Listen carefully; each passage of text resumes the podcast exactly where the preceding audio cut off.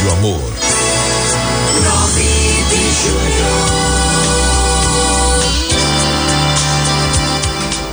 A árvore morta.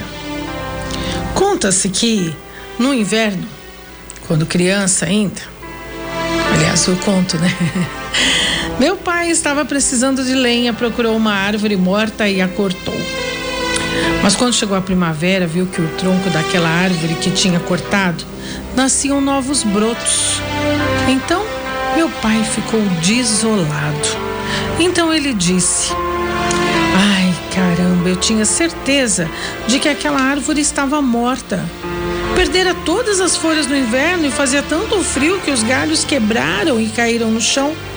Como se o velho tronco tivesse ficado sem vida, mas agora eu percebo que ainda existia vida naquele tronco. Depois voltou-se para mim e me aconselhou assim: Meu filho, não esqueça essa lição. Nunca corte uma árvore no inverno. Não tome uma decisão negativa no tempo adverso. Assim é para a vida. Nunca tome decisões importantes quando se sentir desanimado, deprimido, abatido.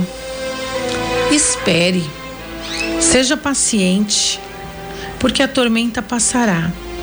E lembre-se sempre que a primavera voltará. É um texto de um autor desconhecido com a colaboração de Vilma Santiago. Mas é isso, a gente tem que trazer isso para a vida, né?